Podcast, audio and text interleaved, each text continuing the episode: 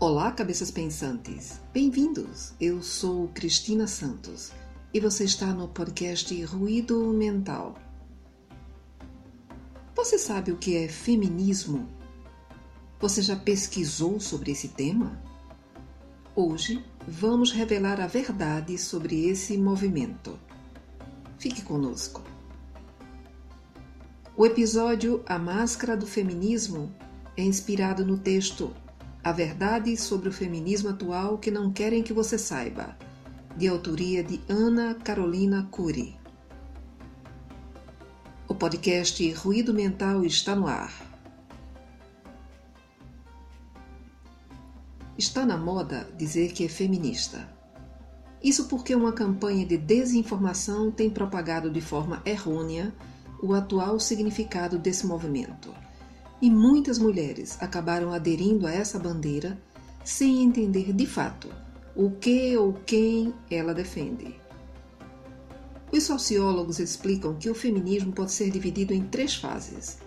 A primeira refere-se à conquista da participação ativa das mulheres na política no século XIX e início do século XX.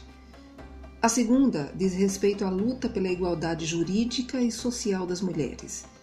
E a terceira se misturou à revolução sexual dos anos 1960 e 1970 e passou a ter várias ramificações. Antigamente, as feministas queriam que as mulheres tivessem os mesmos direitos dos homens e começou a dar certo. Usufruímos muitas dessas conquistas atualmente. Mas o feminismo original foi completamente alterado com o passar dos anos e perdeu a sua versão original. Os grupos passaram a defender apenas algumas mulheres, não todas. Tal qual as panelinhas de amigas que falam mal daquelas que não pensam como elas.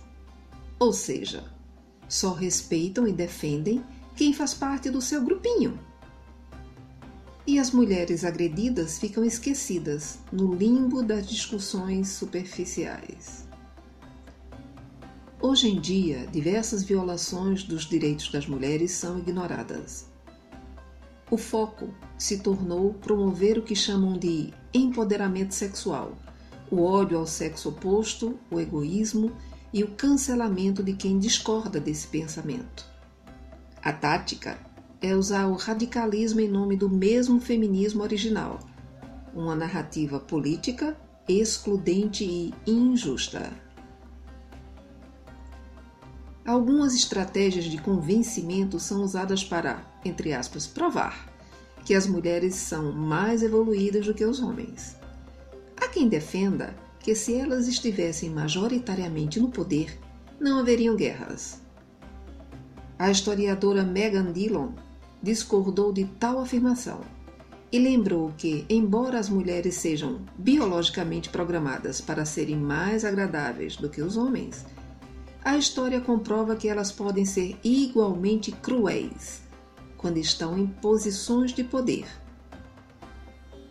Líderes da história como a Rainha Isabel de Castela, a Rainha Elizabeth I da Inglaterra e a Rainha Wu Zetian da China eram famosas por travar guerras violentas, detalhou Megan em seu artigo.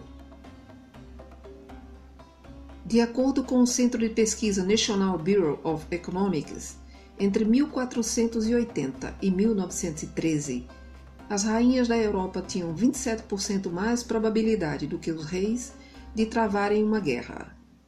Ou seja, é mais uma mentira acreditar que as mulheres são mais boazinhas do que os homens.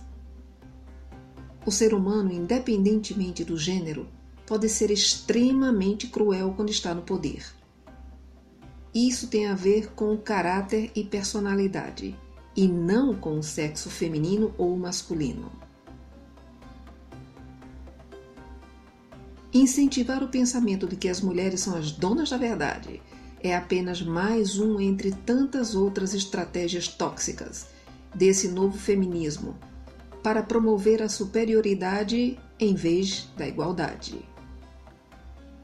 Pensar que os homens são seres inferiores não apenas nos transforma em narcisistas, como também nos impede de ser felizes.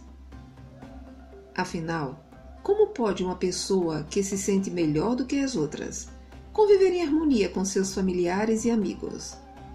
É impossível.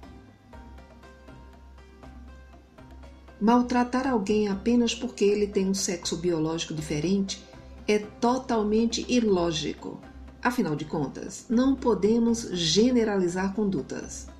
Por isso, infelizmente, uma causa que tinha demandas legítimas caiu totalmente em descrédito por impor uma doutrinação ideológica e egoísta. Quando vejo mulheres que se dizem defensoras dos nossos direitos atacarem outras mulheres, fico indignada porque todos os dias jovens caem nessa armadilha política e cheia de interesses, acreditando que o feminismo atual luta pelos nossos direitos, quando na verdade mascara suas reais intenções com frases de efeitos. Seria cômico se não fosse trágico. Assim, o movimento se transformou em um grupo rancoroso que parece fazer de tudo para destruir o que há de bonito em nós. Não podemos nos sentir representadas por uma bandeira que trata os homens, o casamento e a família com desprezo. Podemos muito bem ser fortes sem perder a nossa essência. Cabe a nós mudarmos essa realidade e sermos aquelas que estendem a mão. Quando uma mulher se recusa a ser amante, por exemplo, ela demonstra que se valoriza e que pensa na outra. Quando ela respeita seu corpo, demonstra que não o usa como um objeto para seduzir outros homens, inclusive os casados. Quando ela se recusa a viver um relacionamento abusivo, revela o quanto se ama e se cuida. Quando ela vê a outra sofrer, não condena, mas ajuda. Ou seja, o verdadeiro empoderamento é olhar para dentro de nós mesmas e analisar o que podemos fazer para nos tornarmos pessoas melhores. Ser empoderada é entender e respeitar que homens e mulheres são diferentes e essas diferenças são complementares. Isso sim é sororidade. Isso é ser mulher de verdade. E aí, cabeças pensantes, gostaram do tema de hoje? Vamos refletir e formarmos a nossa própria opinião, sempre baseados em fatos reais e históricos, para não sermos influenciados por grupos que desconhecem a realidade.